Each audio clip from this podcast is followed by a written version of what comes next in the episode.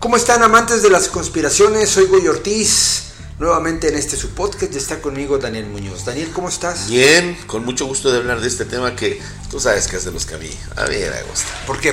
porque tenemos temas de Vaticano. O sea, como a mí me gusta lo sumerio, a ti te gusta el Vaticano. ¿Sabes qué es lo que pasa? Haber trabajado ahí adentro tres años y haber podido lograr amistades tan importantes como Monseñor Corrado Balducci, el mismísimo Papa Juan Pablo II, que no fue tan frecuente, pero que sí tuve muy buenas pláticas, y descubrir que también saben estas verdades.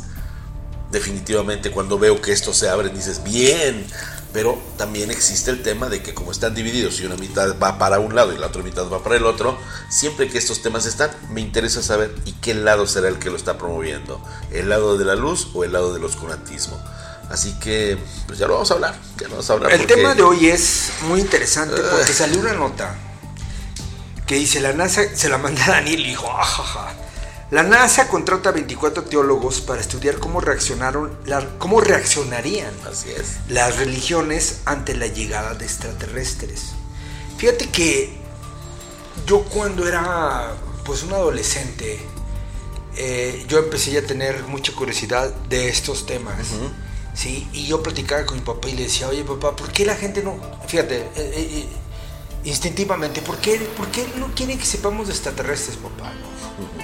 Y mi papá decía algo muy cierto y me decía, imagínate que de repente conocieras un extraterrestre y nos dijera una verdad que no es la verdad que hemos mantenido durante no sé cuántos miles de años de la humanidad, que tiene que ver con la religión y de repente tu religión pues no es la religión que tú creías que era, ni cómo estaba sustentada, ni quienes tú le adorabas eran los que tú tenías que adorarles, ni nada de lo que tú...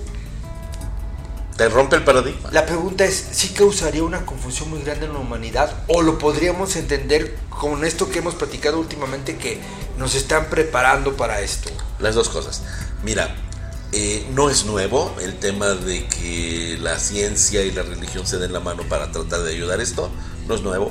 Te lo he dicho, se los he dicho a todos ustedes, se lo saben bien quien más dinero en este momento pone para la investigación extraterrestre es el Vaticano. Más no hay. Son los más, más interesados. Inclusive, una vez nos platicaste que este, en la plaza de San Pedro ellos podían permitir que hubiera este, aterrizajes de... Sí, de las naves, sí, porque es un terreno neutral. Ahí no entra ni Estados Unidos, ni Rusia, ni Israel, ni nadie. Eso es de ellos. Y ellos podían bajar. Me lo dijo Balducci, estaban preparados para esto.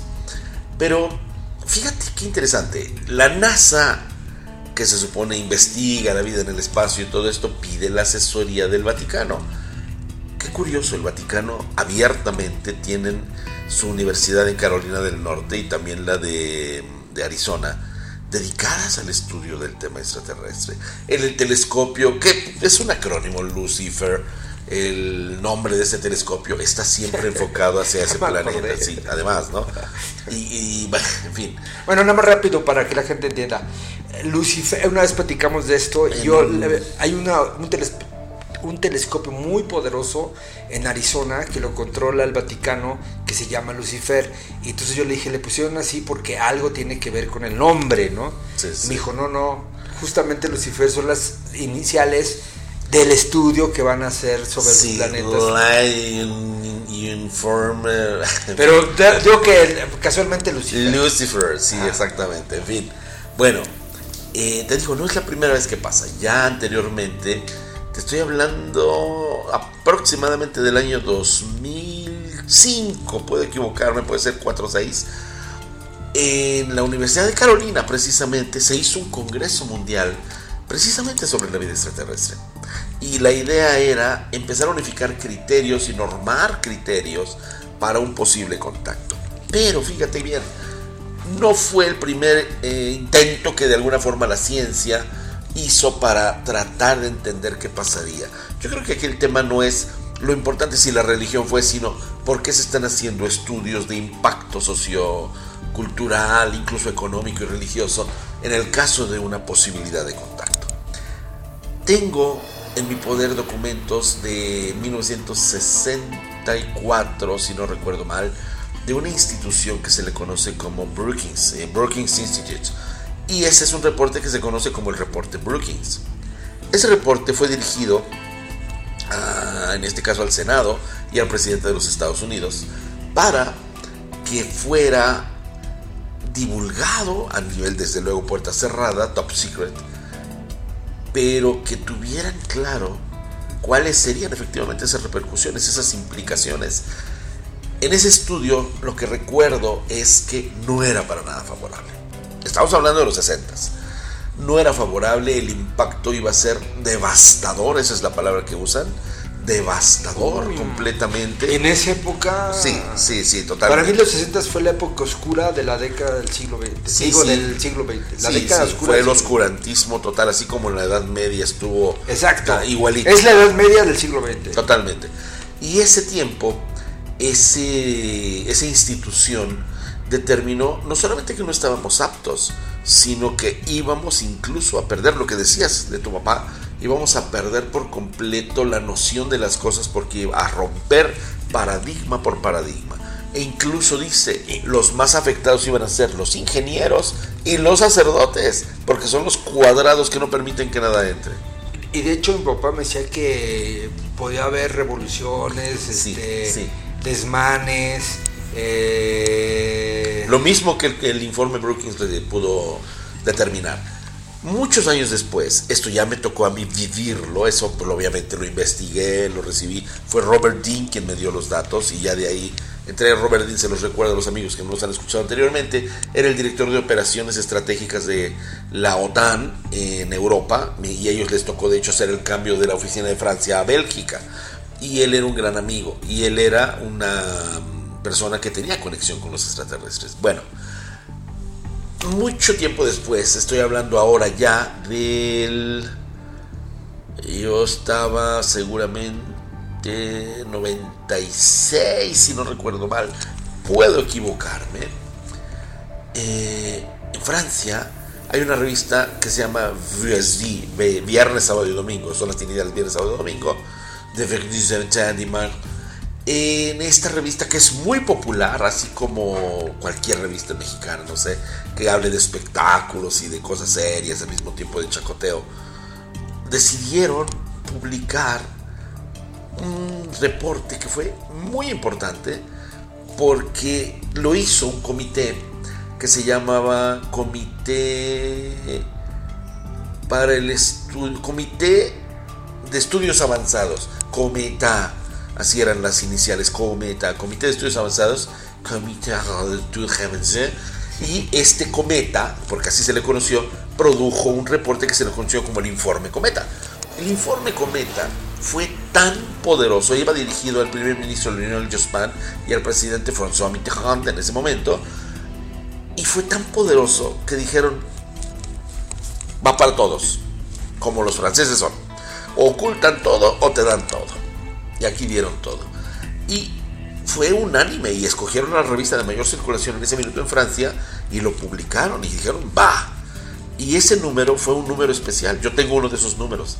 Un suplemento muy, muy, muy lindo en el cual solo están esos estudios. Y el estudio concluye exactamente las mismas cosas que el informe Brookings, el reporte Brookings, que es no estamos preparados para un encuentro con extraterrestres. La, de hecho dicen este nivel en el cual nos encontramos no nosotros. no, no, para nada. Dice, este nivel en el que nos encontramos nosotros a nivel técnico, científico, ellos lo definieron, los que hicieron el estudio, que fueron personas importantísimas de una institución que se llama Japan Cepra, que son pilotos aviadores, científicos, médicos, sociólogos, o sea, la élite de los estudios. Y ellos determinaron que nuestra civilización se encuentra en una era industrial dicen en las cavernas y todo estábamos en una era que podríamos llamar preindustrial, pues las civilizaciones del cosmos como no requieren de la combustión, fíjate algo tan sencillo como la combustión. Dice, ellos no requieren de la combustión, no requieren de la industria de transformación. Están en la era postindustrial. Ellos ya no requieren de industrias. Entonces, el impacto de una civilización de la era postindustrial que llegue a la Tierra no solamente devastaría sus valores a nivel sí O sea, sería ver la forma de vida, tanto económica, social. No existiría, cambiaría todo. Justicia. Mira. Todo va a ser algo utópico, digamos. Es que se lo planteaban así, te decían, si baja el extraterrestre, ¿qué himno nacional debe cantar? Hoy que tenemos esta estupidez tan gigante que ya sabemos a qué me refiero, ¿te van a poner pasaporte de ese o no? ¿Vas a usar pasaporte? ¿Vas a usar carnet pero no le gusta No me gusta, no me gusta. ¿O vas a tener carnet de identidad? ¿Cómo vas a demostrar que eres marciano? ¿Qué tal si en Marte no utilizan carnet de identidad y solo lo hacen a través del alma? ¿Qué himno nacional van a cantar? ¿Qué comida van a comer? ¿Van a ser huéspedes de qué país? ¿Van a ser mexicanos por haber bajado en México o norteamericanos por haber bajado en Norteamérica? ¿Van a ser propiedad de alguien? ¿Se les va a dar un lugar para vivir? ¿Serán autónomos en sus dineros? ¿Van a usar dinero para comprar? ¿Tienen que ir a la iglesia o ellos son los ángeles? ¿Qué vamos a hacer? O sea, es gravísimo. O sea, no, lo plantean desde vamos a podernos entender en el idioma. No, estamos hablando de una inteligencia que se puede desmaterializar frente a tus ojos. Ve lo que les preocupaba en los años 60 a los militares que te enseñé, que te dije el otro día, de Robert Dean. Lo que más les preocupaba era con el informe que se llamaba el avalúo, el assessment, que una de esas cuatro razas, aunque no eran dañinas, aunque estuvieran aquí en la tierra y todo, lo que más les preocupaba es que eran idénticos a nosotros. Y me lo dijo Bobdin, dice, yo le pregunté, ¿y por qué les preocupaba eso? Dice, just think about it. Podemos estar durmiendo junto al enemigo sin saberlo, porque obviamente lo tienen que ver desde un punto de vista totalmente, pues sí, militar, así como, uy, casi, casi, no quiero decir la palabra, pero pues como si fueran todos enemigos, ¿sabes? Entonces, pues sí, tienen que defender una nación, ¿no? Entonces, si estos seres resulta que son idénticos a nosotros, ¿cómo lo vamos a descubrir? Entonces ya tenemos problemas. ¿Y qué tal si ni siquiera los podemos ver por el estado vibratorio tan elevado que tienen? ¿Ver en qué sentido? Ver físicamente, no los podemos ver. Están tan elevados como el aire. Ellos no tienen materia. Depende de qué dimensión vengan, porque hay dimensiones que la tienen, pero hay dimensiones que no. Entonces, Fíjate qué problemática tan grande nos encontramos enfrente, porque definitivamente, el, o sea, me resulta, sí, esperanzador, pero también hilarante que se dediquen a crear lo que ya está creado. O sea, vamos a hacer también nuestro estudio, van a llegar a las mismísimas conclusiones. O sea, tendrían que tener el informe Cometa y el reporte Brookings y adivinar qué otro han hecho los rusos o los israelíes o los alemanes. No estamos preparados para un contacto en este minuto con una civilización definitivamente de la era postindustrial. No tenemos esa capacidad porque hemos sido, perdón las palabras que voy a utilizar, domesticados, amaestrados, además obligados a encerrarnos. Si algo tan sencillo como el ejemplo de esta cosa que acabamos de vivir nos demostró la cero capacidad que tenemos de reaccionar, sí, cero capacidad, obedecimos y nos callamos. Hoy día Inglaterra quitó todas las restricciones, se dieron cuenta a nivel gubernamental, operativo, cuántas naciones van a seguir. A mí estos hermanos del cielo me dijeron, va a llegar un momento en el cual van a abrir la boca y van a decir que todo fue una mentira y se van a aventar por las calles a protestar. Imagínate si eso es con algo tan sencillo como el ensayo que llamamos pandemia, ¿qué va a pasar cuando bajen los extraterrestres? Por eso se está tratando de climatizar a las personas a través de muchas películas de muy mala intención también y muchos gobiernos a decir, ah sí, ok, ya no podemos tapar el sol con un dedo. Ahí están, son reales, pero son malos y entonces nos predisponemos y vamos a luchar contra algo que puede ser nuestra salvación y de hecho nuestro siguiente paso porque sorpresa, tema para otro hangout, para otro hangout, para otro podcast, resulta que esos extraterrestres podríamos ser nosotros que del futuro regresamos a arreglar lo que hicimos mal. Eso te iba a preguntar. Ahí la tienes la respuesta. Fíjate que alguna vez escuché eso que éramos nosotros mismos con una tecnología que ya no podíamos... Con una conciencia diferente. Pero no te debe ser muy lejos, ¿eh? Porque si seguimos así sin que nos, alguien nos jale las orejas, eh, no vamos a llegar ni al 2100. Y entonces, lo digo. los que sobrevivimos... ¿Tú crees que a ver, una pregunta, ¿tú crees que la humanidad llegue al 2100 bien? No con este sistema de cosas, no, definitivamente no. Ni al 2035. ¿No crees? No, por el contrario, creo que en el 2034 vamos a tener cosas impactantes. Ya el próximo año, estos dos, 2023 y 2024, son esenciales, porque está cambiando la resonancia de Schumann y porque van a cambiar muchísimos patrones, muchísimos. Pero no es todavía el final, para nada. De hecho es el comienzo. Todavía no tenemos los dolores de parto. Goyo, todavía no nos duele nada. Eso es que dice la Biblia. Pero ya vamos para allá. Vamos a pasos agigantados. Pero al mismo tiempo que estamos viviendo esos pasos agigantados, tenemos las oportunidades agigantadas de prepararnos. Este podcast es simple prueba de ello. No nos habrían permitido decir nada, nos habrían censurado desde el principio. Y bien por el contrario, nuestros amigos nos siguen escuchando porque algo se mueve en sus corazones. Saben que Esa es la idea de nuestro podcast. Eh, un despertar, ¿no? Mucha gente que, nos, que no me, no me, ha escrito o que le ha gustado a mí, también, a mí también. me ha dicho, este, qué importante es que hagamos un despertar. Y esa es la idea de este podcast. Y es necesario, Goyo, es necesario. Es necesario. Si el contacto con seres extraterrestres de esa civilización postindustrial es inevitable e inminente, nos tenemos que preparar. Y la preparación es lo que has dicho siempre, hay que ver adentro, hay que cuidar nuestro nuestra esencialidad. Es que soy gnóstico. Hay que cuidarla. Siendo gnóstico o no gnóstico, todos debemos cuidar nuestro ser interior. Es Dios que vive dentro de nosotros. Pues Daniel, ¿qué, quieres que te diga? Ya se acabó. se acabó. Otra vez el tiempo.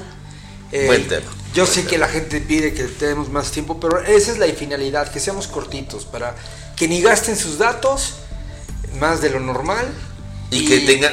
Nosotros lo que hacemos aquí, ¿saben qué es? Leerles el índice. Ustedes ya investiguen por acá. Y si quieren aprender más, nos pueden conectar, ya saben dónde. Aquí con Goyo, conmigo, en nuestras redes. Y andamos haciendo proyectos para generar otro tipo de espacios para poder tener más contacto con nuestra gente. Síganos la pista. Primero Dios, que todo salga bien. Bueno, pues Daniel, Señor. la pregunta era esa, simplemente si la gente ya está contratando, la NASA, contratando teólogos, este también va como reflexión teólogos, especialistas, para que más o menos sepan cómo reaccionaría la humanidad en estos tiempos. Creo que ya estamos a un paso. Tú me lo dijiste en alguno de los capítulos que grabamos la temporada pasada. Yo te pregunté, Daniel, yo, y vaya que ya tengo una edad, llegaré a ver el contacto y me dijiste, sí, sin... sin... Tajante. ¿Sabes qué es lo que para mí representa este encuentro entre la ciencia y la religión? Sí, que va a estar sin duda alguna, que es un hecho, pero sobre todo que la realidad extraterrestre tiene que ver con lo divino. Claro, yo también pienso exactamente lo mismo. Estoy cierto de eso. Pues muchas gracias Daniel a ustedes por este tiempo y pues gracias a ustedes, saben, escríbanos, estamos a sus órdenes en las redes sociales y estamos dispuestos a escuchar cualquier comentario, cualquier sugerencia, este podcast es tuyo. Así es. Muchas gracias, esto fue Conspiración.